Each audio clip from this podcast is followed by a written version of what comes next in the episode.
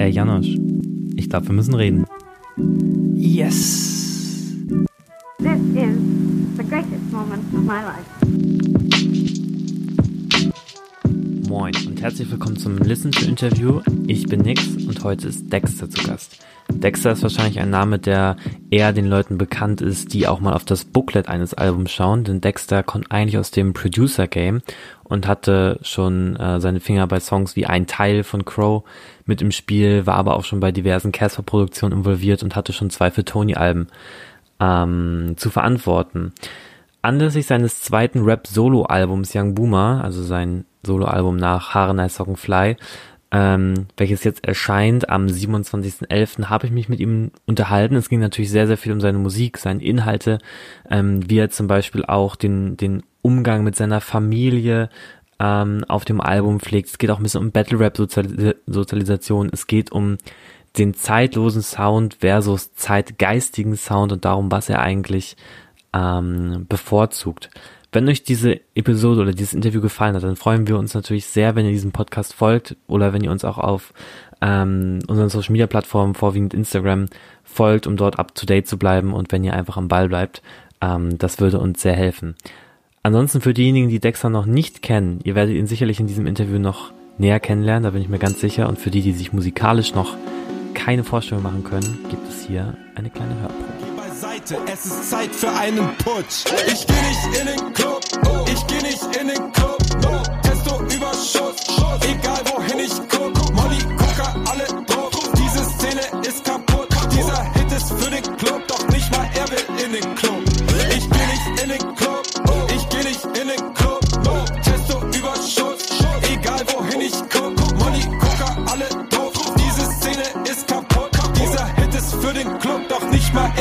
Den Club. Ey. Hin und wieder stehe ich vor dem Club. Gästeliste plus und endlich doch ich drehe wieder. Und damit herzlich willkommen Dexter aka Dexy. Schön, dass du da bist, Digi. Wie geht's dir? Ja, gerade ein bisschen stressig, äh, aber ich sag mal grundsätzlich geht's gut.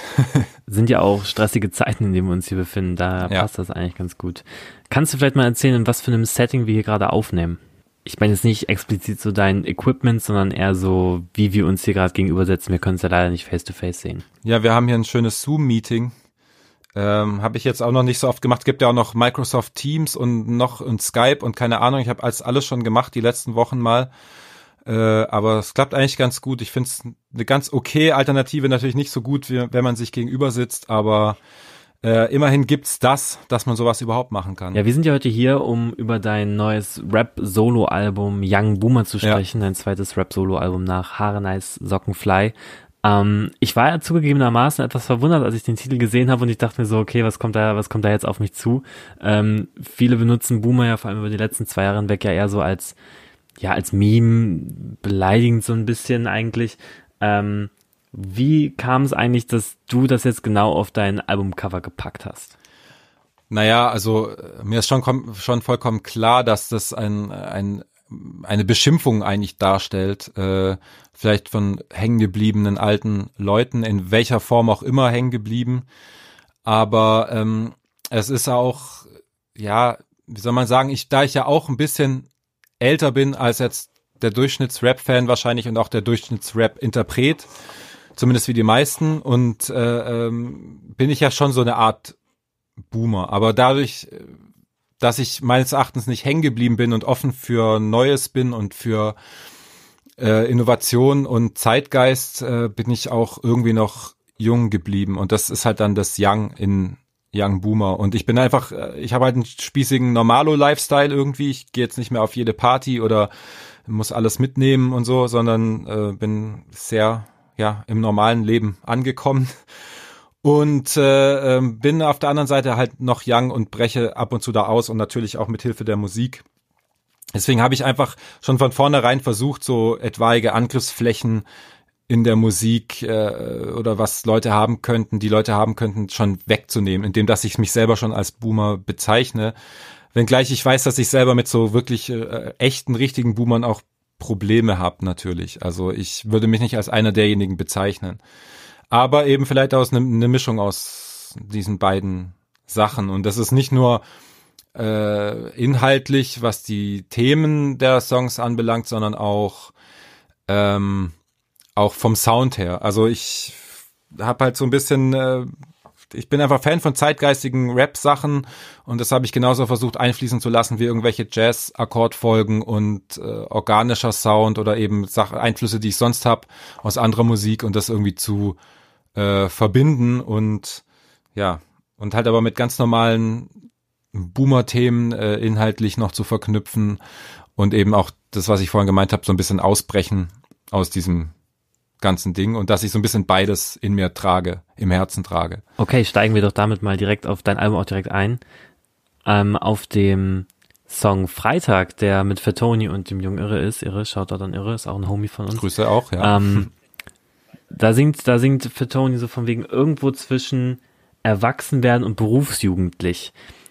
Wie versuchst du denn genau das zu, das, das äh, zu vermeiden? Weil das ist ja oftmals, was Boomer irgendwie so vorgeworfen wird. Wenn ich an Boomer denke, denke ich sofort irgendwie an Kai Pflaume und der immer so berufsjugendlich ist. Ähm, wie schaffst du es auf deiner Mucke irgendwie, das zu vermeiden, dass du genau das eben nicht bist? Naja, also ich, ich eckte jetzt nicht so komisch rum. Äh, also das, das ich finde, ja, also das Ding ist, äh, ich finde, man sollte halt irgendwann, äh, also sein, sein, sein Platz dann in der Hip-Hop-Szene zu finden, ist ohnehin nicht so ganz einfach, weil, also ich meine, es gibt so viel verschiedenes Zeug und sich überhaupt zu behaupten und dass man überhaupt gehört wird, ist sowieso schon mal auch so ein Privileg, was ich eh äh, habe. Aber ich bin jetzt halt auch schon lang dabei und mache halt schon hier und da dauernd Sachen. Aber ich, ähm, also ich finde halt wichtig, so dass man, dass man gut mit Rap altert, so oder dass man halt äh, es vielleicht selber auch merkt, so was was ist jetzt peinlich, was kannst du machen? Also wenn ich mich jetzt ernsthaft hinstellen würde und ähm, über Drogen verkaufen oder Hustensaft oder irgendwelche Modesachen ähm, rappe oder dass ich mit meinen Jungs draußen bin, so dann würde ich das schon peinlich finden, weil ich bin nicht mehr nonstop mit meinen Jungs draußen und so. Das ist halt, äh, das bin halt nicht mehr ich und solange du halt das finde ich, wird's halt dann peinlich, wenn man eben eigentlich aus dieser Phase rausgewachsen ist und trotzdem noch genau diese Mucke macht.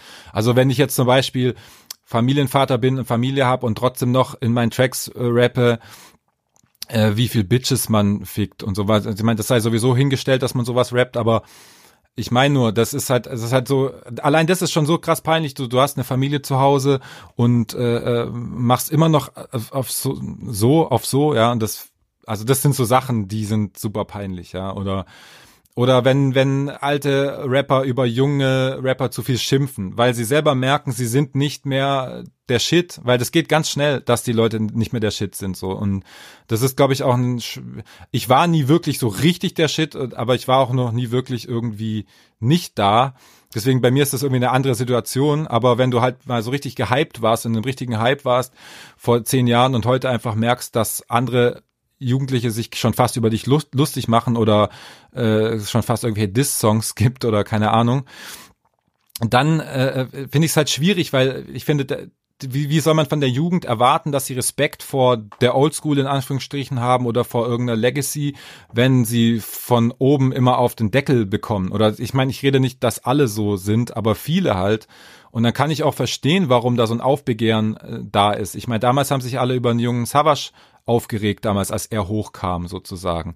Es gibt immer diesen Generationenwechsel und ich finde, damit kannst du entweder cool umgehen und einfach deine Mucke machen, ohne auf die Jugend zu schimpfen, irgendwie das Zeitgeistige an, äh, anzunehmen. Ich meine, du musst es ja nicht machen. Es das heißt ja nicht, dass man hängen geblieben ist, nur weil man Boom-Bap-Sound macht oder so. Wenn ich jetzt zum Beispiel äh, äh, ähm, hier ähm, äh, Schacke zum Beispiel nehme. Ja, er macht äh, klassischen Boom Bap Sound, aber keiner würde sagen, es ist hängen geblieben so, weil es äh, es ist äh, trotzdem irgendwie zeitgemäß, wie er das verpackt. Weil er rappt ja nicht drüber, dass äh, die vier Elemente und äh, halt das, was man halt so früher gemacht hat, sondern er macht, er verpackt es in seinem Ding. Ich finde, das ist gar nicht mal so ein Sound Ding, sondern es ist tatsächlich, wie die Personen halt rüberkommen oder wie sie sich positionieren und das kriegst du halt heutzutage viel mehr mit, wenn du Twitter verfolgst oder was weiß ich, was die neben ihrer Musik, was es eigentlich für Typen sind. Äh, manche Leute, ob die jetzt irgendwelche Verschwörungstheorien verbreiten oder was auch immer oder irgendwelche komischen Sachen, ihr Bild von Frauen oder was auch immer. Das sind, sind also Sachen, die spielen da halt mit rein und ähm, Und ich finde, das ist jetzt schon ein bisschen abgeschweift vom eigentlichen Ding, was, was, was jetzt eigentlich die Frage war. Aber ich meine nur, ähm, wenn du cool mit Rap altern willst, dann musst du akzeptieren, dass es eine, ein Ding ist, was im Wandel ist. Ja, und auch, man muss auch akzeptieren, dass Rap glücklicherweise auch so mittlerweile oder viele sind sich darüber bewusst, äh, der jungen Rapper, kein, es gibt da keine großartig homophoben Lines mehr oder irgendwie sowas, weil die den, den der Generation, der nachkommt, für die ist es schon viel normaler, dass es einfach ja gleichgeschlechtliche äh, äh, Liebe gibt, so ja, das ist ist einfach so. Und ich finde, da, man muss da in, sowohl gesellschaftlich als auch Rap äh, und in, inhaltlich äh, Rap äh, vom Sound her, so muss man, wenn man nicht peinlich enden will, dann muss man so ein bisschen sich drauf einlassen, was passiert und mit dem Zeitgeist sein, ohne sich jetzt selber zu verraten oder sich zu verbiegen oder was auch immer. Aber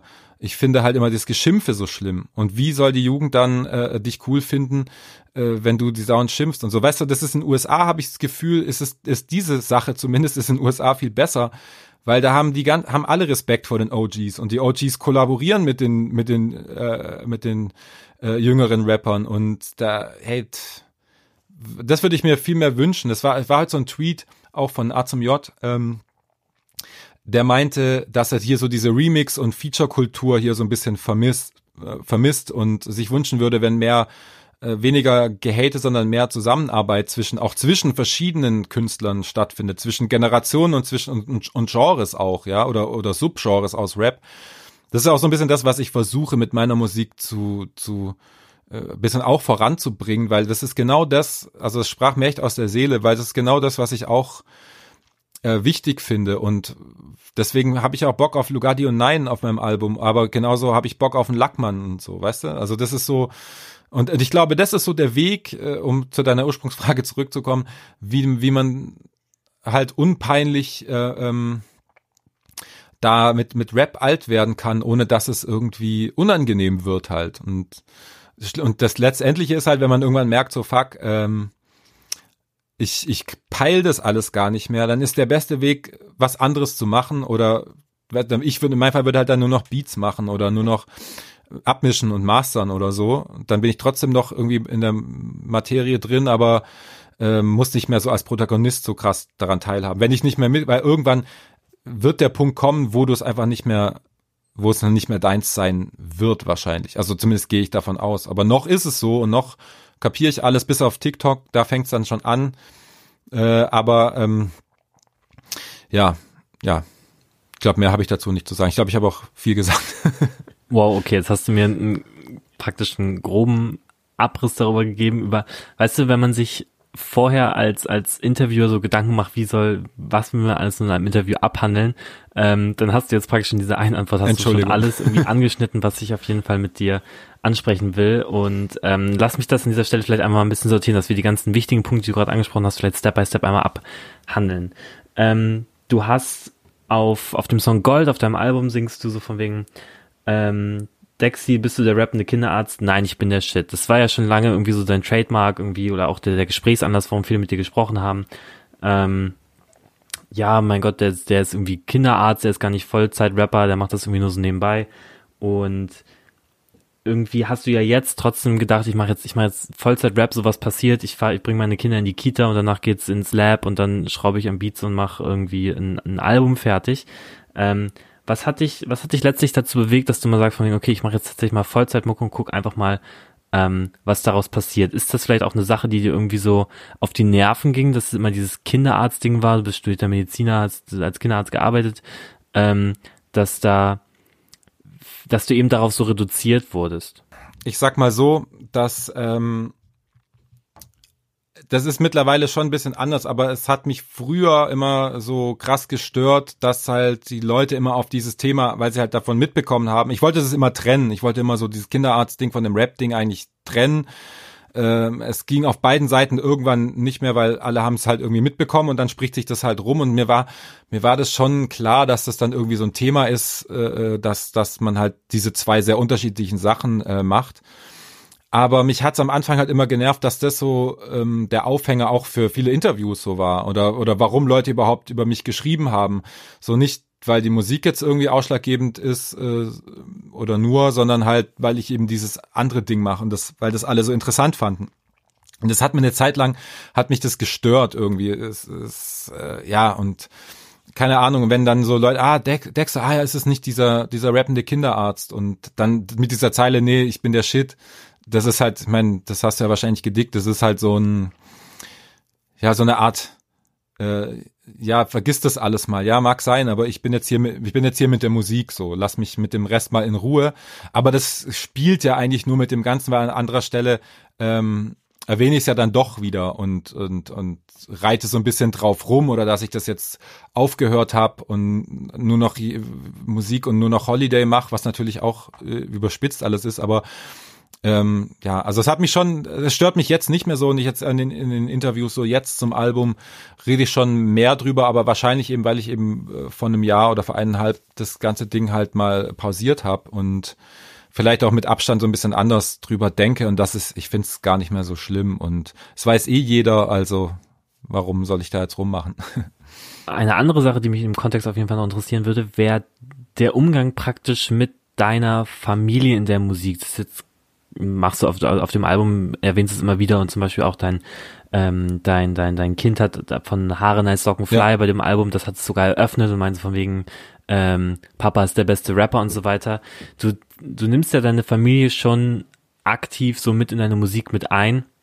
Und wenn du auch sagst, von wegen, man muss irgendwie angemessen mit Rap altern, da gibt es ja auch genug Beispiele so im deutschen Hip-Hop-Game, die auch vorne in den Charts sind, die eben vielleicht deiner und meiner Ansicht nach nicht angemessen mit Rap-Albern äh, altern, die trotzdem irgendwie ihre, ihre Kinder haben und oder ihre Familie haben und trotzdem noch darüber rappen, welche Bitch sie auf der nächsten Party irgendwie mit nach Hause nehmen oder sonst was mit der machen.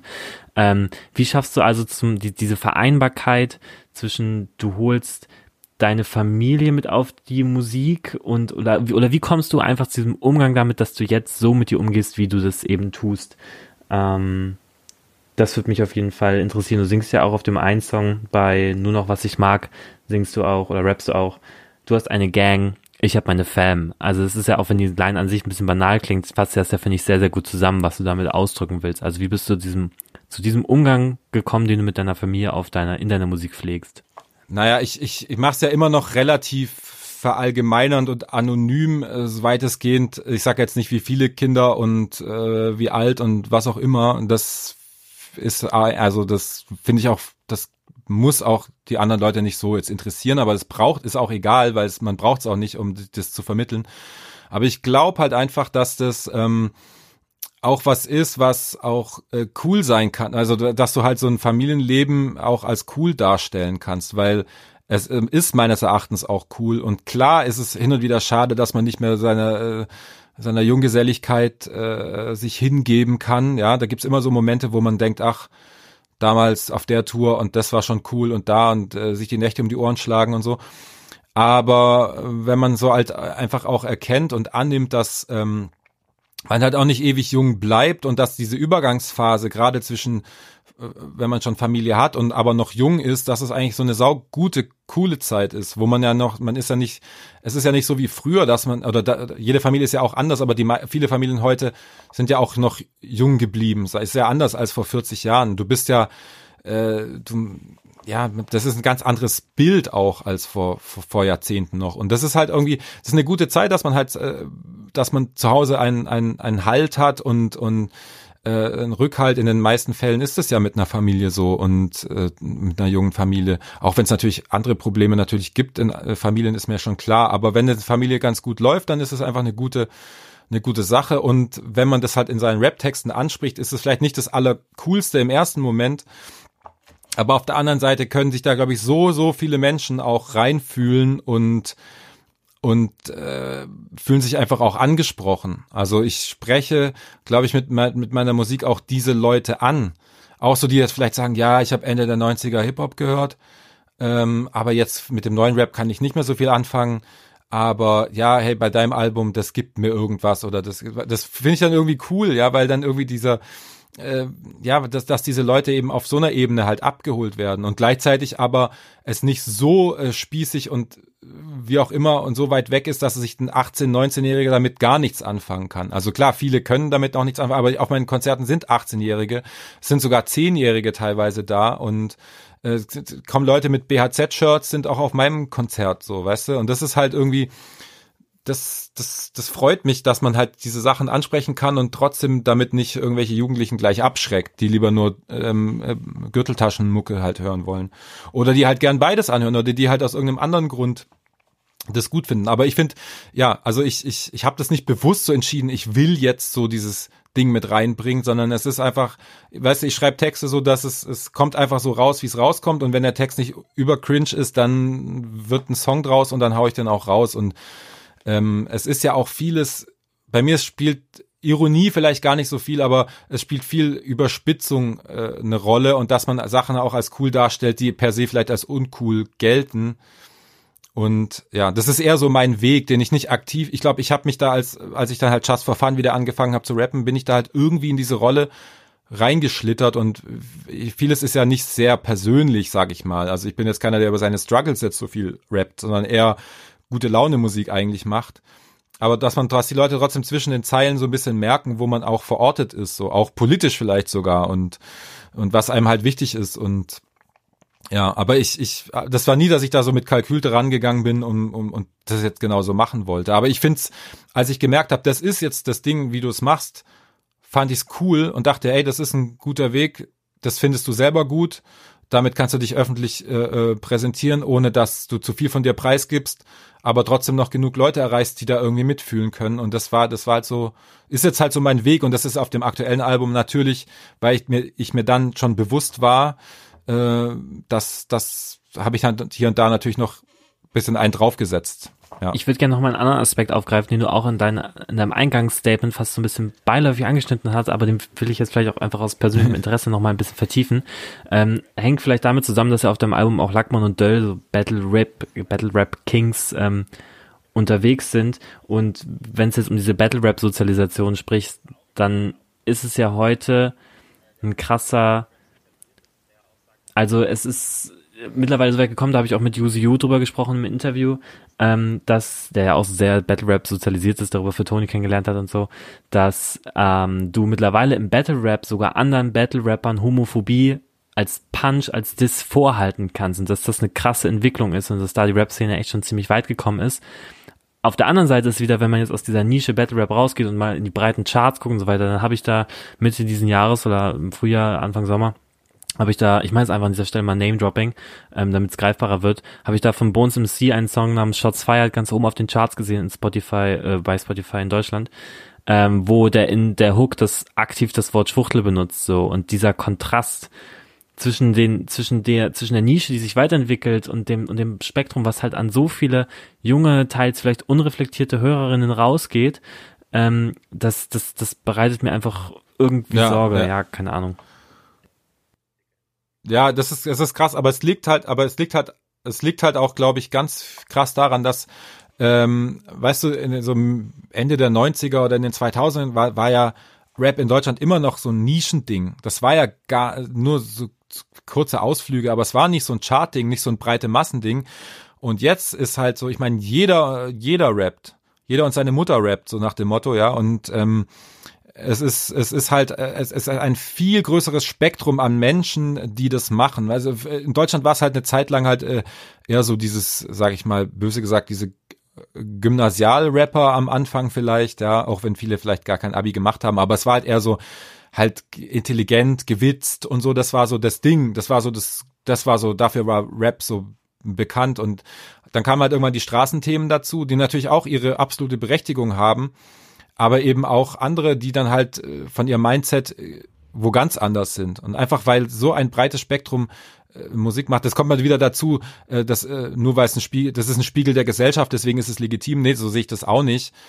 Aber es erklärt zumindest, warum Teile von Rap sehr fortschrittlich und andere Teile sehr rückständig sind, weil einfach unterschiedliche Leute das machen.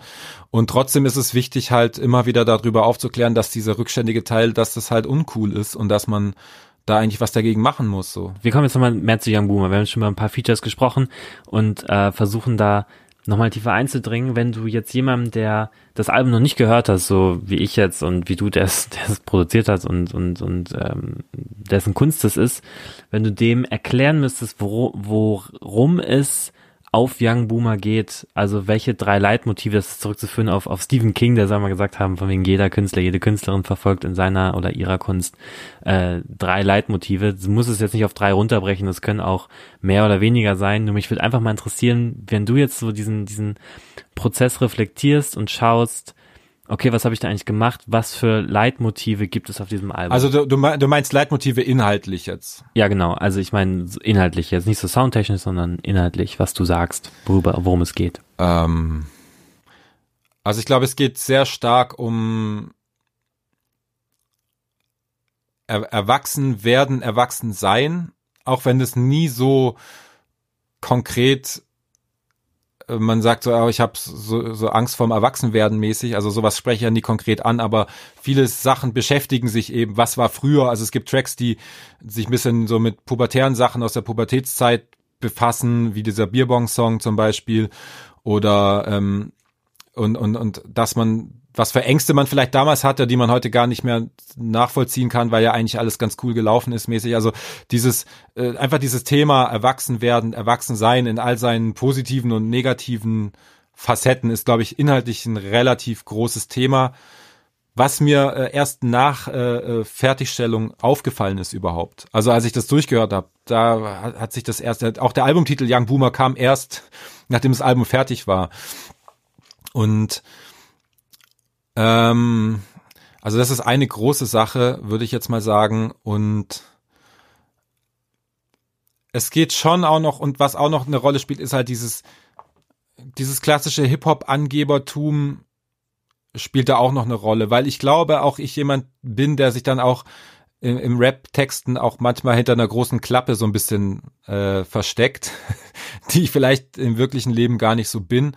Aber das ist eben das, was mir in Rap immer schon Spaß gemacht hat, Sachen ein bisschen zu übertreiben, zu überspitzen.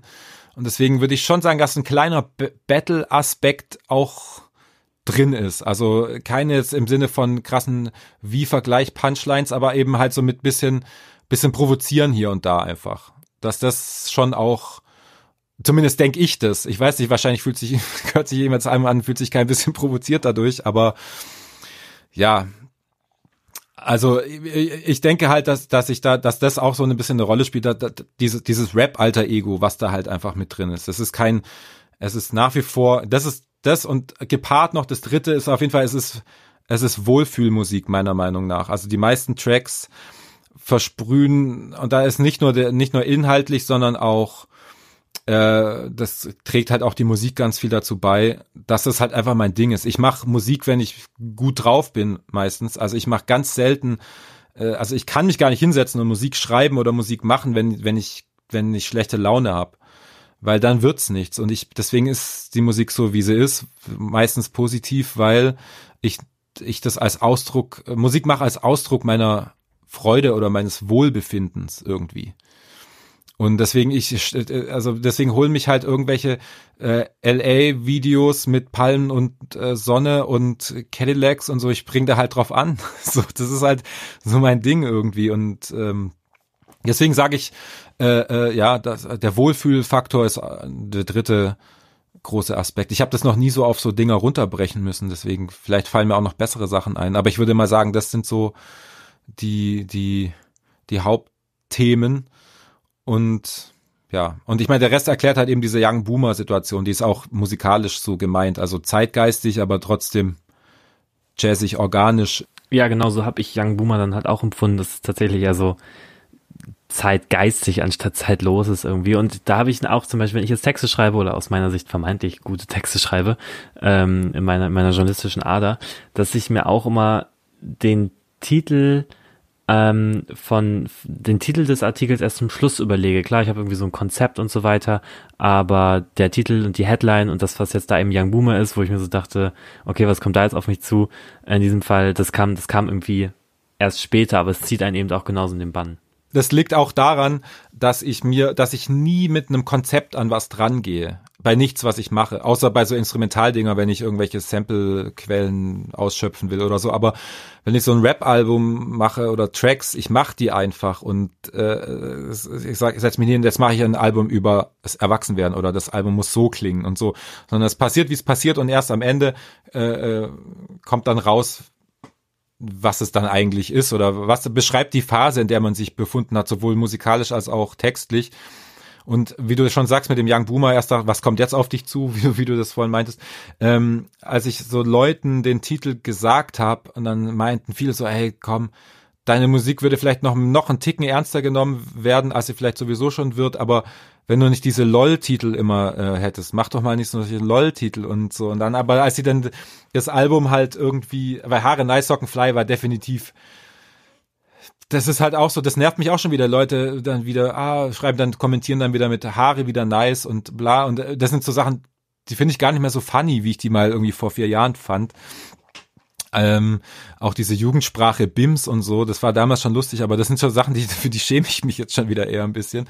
Aber, ähm, aber die haben dann halt so Young Boomer gehört und haben halt gecheckt, warum das Album so heißt und meinen, ja, sie nehmen das zurück mit diesem Titel, weil das passt echt und kann auch sein, dass es in drei, vier Jahren halt, weil diese Wörter sind halt temporäre Wörter und das ist dann, aber ich, ich verstehe mich einfach auch mehr als, als ich will keine, ich muss keine zeitlosen Alben machen. Das mache ich mit meinem Instrumentalding irgendwie. Die Rap-Sachen, äh, die sind dafür da, äh, aktuelle Sachen so einzufangen irgendwie für mich und zu konservieren und ähm, mach jetzt nur noch was ich ja. mag. Yeah, yeah. Mach's mal gut, ich wünsch dir noch einen schönen Tag. Alter, gib mir noch ein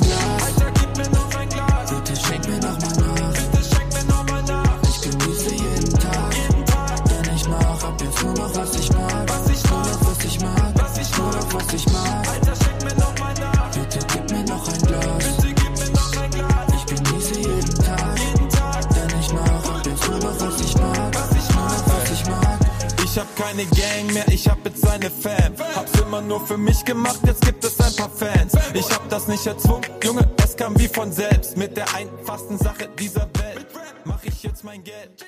Jetzt würde ich dich gerne nochmal mit meiner ersten Live-Erfahrung mit dir konfrontieren. Ich bin mir gar nicht mehr sicher, ob es das Spektrum 2017 oder 2018 war, diese Momentaufnahme Beatkultur, wo du gegen Abend hin Haare Nice Sockenfly live performt hast und darauf war ich sehr, sehr gespannt.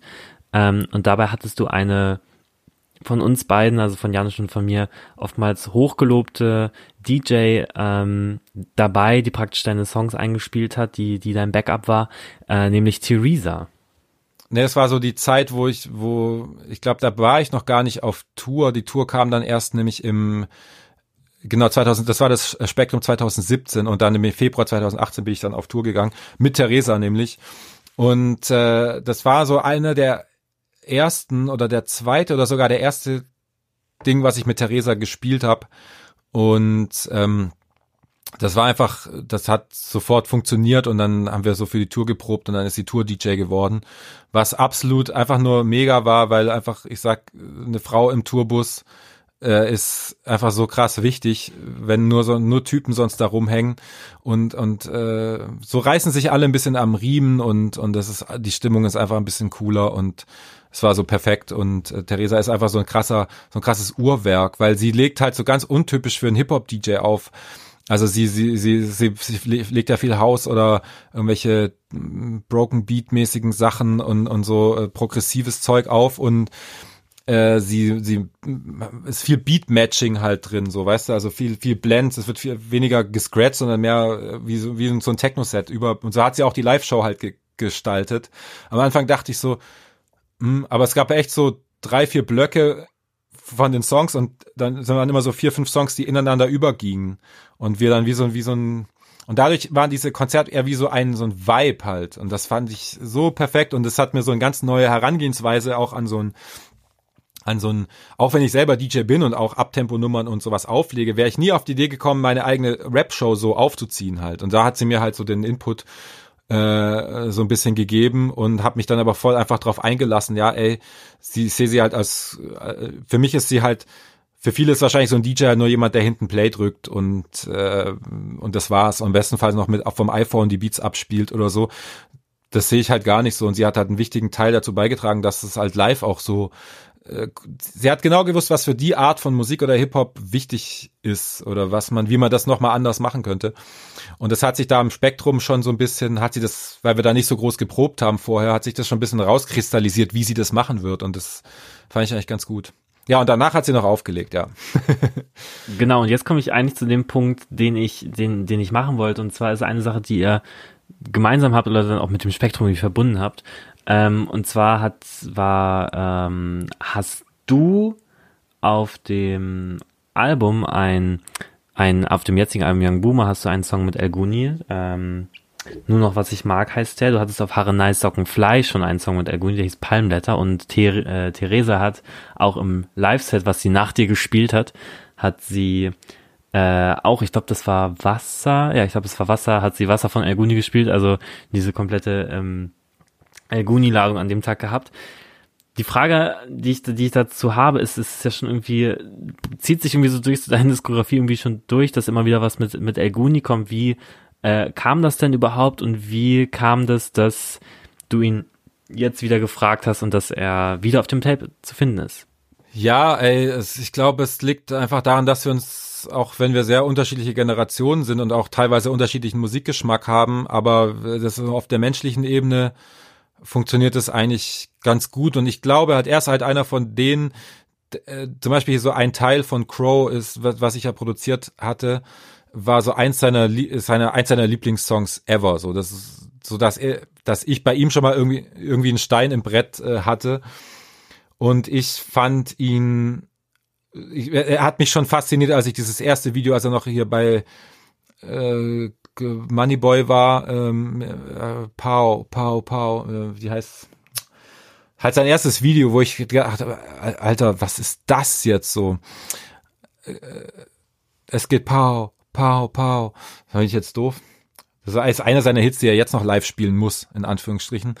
Oder wie er selber sagt.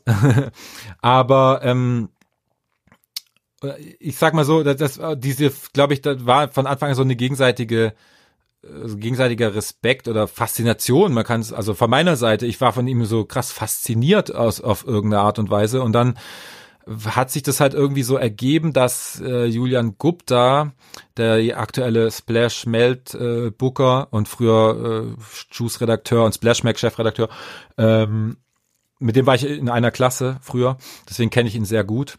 Und äh, er hat dann irgendwann den so ein bisschen unter seine Fittiche genommen und mir dann äh, mich gefragt, ob ich dieses Tape ähm, von Craig Ignatz und El Guni, ob ich das mastern könnte.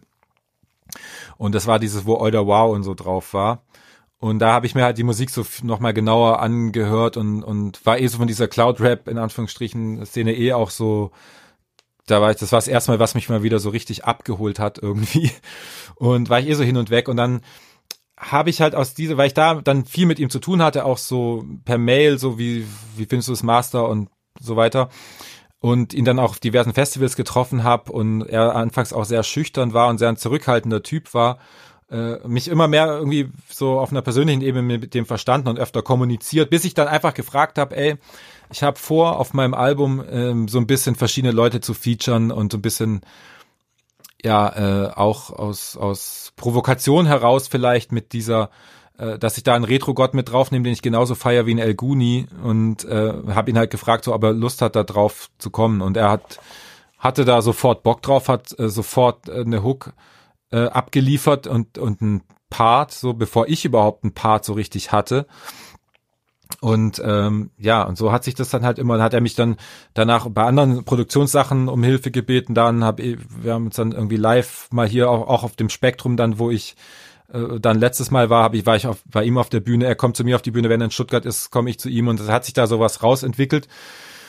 Und ja, jetzt haben wir dann für das Album, habe ich ihn einfach nochmal gefragt. Ich habe gefragt, ich brauche so eine Hook äh, für dieses nur noch, was ich mag, weil ähm, da wollte ich gerade jemand Junges haben, der eh so hedonistischen Lifestyle da äh, äh, auf seinen Texten immer bringt und passt. Das, der passt halt auf eine ganz andere Art und Weise auf diesen Song als ich. Also er, das passt gut zusammen, aber unsere Hintergründe sind halt irgendwie ein bisschen anders. Also natürlich nicht, weil El Guni rappt halt über seinen Reichtum ist es wahrscheinlich jedem klar, dass er nicht kein Lamborghinis wäre, Lamborghinis fährt, aber es ist halt sein Style und das hat einfach so perfekt zusammengepasst. Deswegen habe ich ihn nochmal gefragt und er war sofort dabei und hat die Hook geschickt und er war auch neulich da zum Videodreh und wir merken einfach, dass wir ganz gut miteinander können und er hat auch, er zeigt mir dann auch immer neue Sachen und so fragt mich, was er davon hält, so weil er hat, so, er hat echt viele neue Sachen äh, gemacht, die er mir gezeigt hat, wo ich echt hin und weg war, was auch von der Richtung her was ganz anderes ist, als man von ihm kennt und ja, da kann man glaube ich auch sehr gespannt sein. Sehr cool, haben wir das äh, auch noch aufgeklärt. Das war eine Frage, die mich persönlich auf jeden Fall noch umgetrieben hat, wie das zustande kam.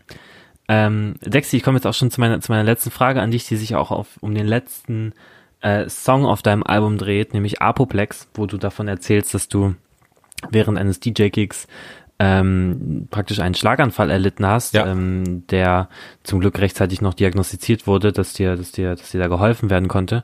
Ähm, und es ist ja, um da vielleicht auch den Bogen wieder zu spannen zu, zu Young Boomer und zu den Boomer sein, es ist ja so eine Sache, die die Boomer irgendwie so an sich haben oder die nachgesagt wird, dass sie irgendwie immer einen schlauen Rat auf den Lippen haben oder irgendwie immer so eine Lebensweisheit.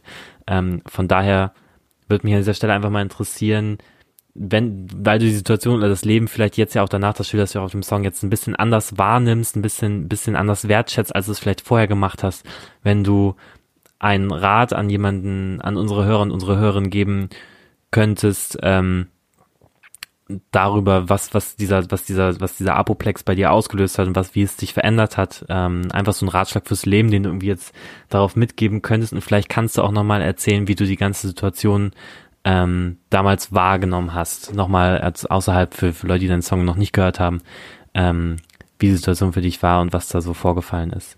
Das war jetzt vor, das war schon ein paar Jahre her, ich glaube glaub, dreieinhalb Jahre oder fast schon vier Jahre her, äh, dass ich halt während einem ja, während einem DJ-Gig plötzlich Kopfschmerzen hatte und Nackenschmerzen und nicht so richtig wusste, was, äh, was es ist. Es hat sich so strange angefühlt und vor allem sehr heftig. Und dann erst so nach drei Tagen krassen Kopfschmerzen dann irgendwie mich entschieden habe, mich mal ins MRT zu legen und dann eben festgestellt wurde, dass halt ein Gefäß kaputt gegangen ist und halt ins Kleinhirn sozusagen eingeblutet hat. Und ähm, das waren zum Glück sagen wir, stumme Schla es waren mehrere kleine, ähm, es war zum Glück stumm, also das heißt, ich habe keine neurologischen Ausfälle gehabt, aber dieses ganze Gefäß war halt komplett zu bis zum Stammhirn und ich durfte mich nicht bewegen und musste ins Krankenhaus und kurz vor OP und so. Es war halt schon so eine, eine Zeit, so brenzlige zwei Wochen, in denen man halt dann natürlich äh, viel nachdenkt und äh, ich habe das jetzt ich habe das nicht so so gesehen, dass ich jetzt irgendwie einen komischen Lifestyle gefahren habe, äh, dass das passiert ist, weil Fakt ist, dass das eine angeborene Anomalie war, warum das passiert ist, wahrscheinlich. Man weiß es nicht hundertprozentig. Aber ich bin trotzdem der Meinung, dass so zumindest so ein bisschen Stress äh, dazu beigetragen haben muss, weil das war schon auch eine Zeit, wo ich zwischen Nachtschichten und da äh, Gigs und hier Familie und so äh, hin und her gesprungen bin und mir glaube ich nicht so richtig habe eingestehen können, dass es äh, ungesund so ein bisschen ist. Also es ging gar nicht mal darum, dass ich irgendwie jetzt krass viel gesoffen hätte oder mir, sondern einfach nur dieser allgemeine Schlafmangel, dieser permanente äh, Stresszustand, der nicht so bewusst war, weil ich immer dachte, ich kann das alles ab, das funktioniert alles cool. Und ich habe das, ich habe ich habe danach noch zwei, drei Jahre gebraucht, bis ich mir gesagt habe, so, ey, ähm, mach mal langsamer, jetzt mach mal vielleicht nur Musik, du kannst es dir doch auch finanziell irgendwie erlauben, mach das doch mal, achte mal drauf und so, hast auch mehr Zeit für die Familie und so. Und ähm, das hat mich, also das war schon so ein bisschen der Grund dieser Vorfall, dass ich da erstmal zu darüber angefangen habe nachzudenken. Und ich bin eigentlich froh, dass es zu, zu der Zeit, dass es so früh schon sowas passiert ist, weil vielleicht hätte ich hätte ich mir noch ganz andere Sachen eingehandelt, wenn ich wenn ich dieses Warnsignal vielleicht nicht gehört habe. Auch wenn ich jetzt sag mal medizinisch kein Beweis äh, besteht, dass es der Grund war, dass Stress der Grund war. Aber es war zumindest so ein Reminder an, dass du halt lebst und dass es dir eigentlich gut geht und dass du darüber froh sein kannst und dass du eh privilegiert lebst gegenüber den meisten Menschen der Welt sowieso und das sind so, so Sachen, ja, ganz pathetisch, die einem dann halt bewusst werden. Und ähm, ja, das war schon so, so ein, das hat beeinflusst mich heute schon. Allein schon, dass ich rumlaufe und mir bei jedem Kopfschmerz denke, oh scheiße, was ist los? Aber ähm, ja, es ist alles soweit stabil. Ich bin, ich weiß, dass ich kein größeres Risiko habe, das nochmal zu kriegen gegenüber der Allgemeinbevölkerung, sondern das ist sehr unwahrscheinlich, dass sowas nochmal passiert. Äh, und dadurch denke ich halt, ich bin so richtig gut aus der Nummer rausgekommen, ohne Vollgeschehen, ohne gar nichts. Ich darf alles machen. Äh, ich habe keinerlei Einschränkungen und deswegen habe ich irgendwie gedacht, so aus Dankbarkeit müsste ich vielleicht diesen Song machen oder ich müsste mir es einmal mal von der Seele schreiben, was sonst nicht so mein Ding ist.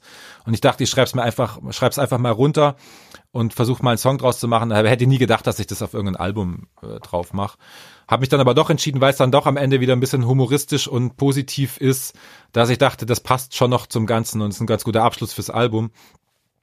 Aber dadurch, dass es, dass ich jetzt mal behaupte, außer bisschen, dass ich ein bisschen Stress hatte, habe ich keinen übertrieben beschissenen Lifestyle gehabt. Deswegen habe ich, glaube ich, auch keinen Rat. Jetzt äh, verhaltet euch so oder so an irgendwelche, an, an welche anderen Leute. Aber wie du es vielleicht schon gesagt hast, so diese Wertschätzung für Privileg und Leben, das ist schon was, was man, glaube ich, viel äh, vergisst, auch gerade in einer Zeit, wo man sich viel mit anderen vergleicht, egal wie hochgestellt oder wie privilegiert du bist, du vergleichst durch allein durch die sozialen Medien, du, du bist ja immer in deinem Umfeld und vergleichst dich mit dem nächst schlechteren und mit dem nächst besseren und äh, ist klar, dass du dich nicht mit irgendwelchen äh, ähm, Leuten, die in Hungersnöten leben oder so vergleichst, sondern mit deinem mit den nächsten Leuten. Und ich finde, das hat mir schon auch da ein bisschen geholfen, auch diese ganzen Stories, äh, Instagram Stories und dieses alles, das alles nicht mehr so, was heißt ernst zu nehmen, aber nicht mehr so ja, mich nicht mehr äh,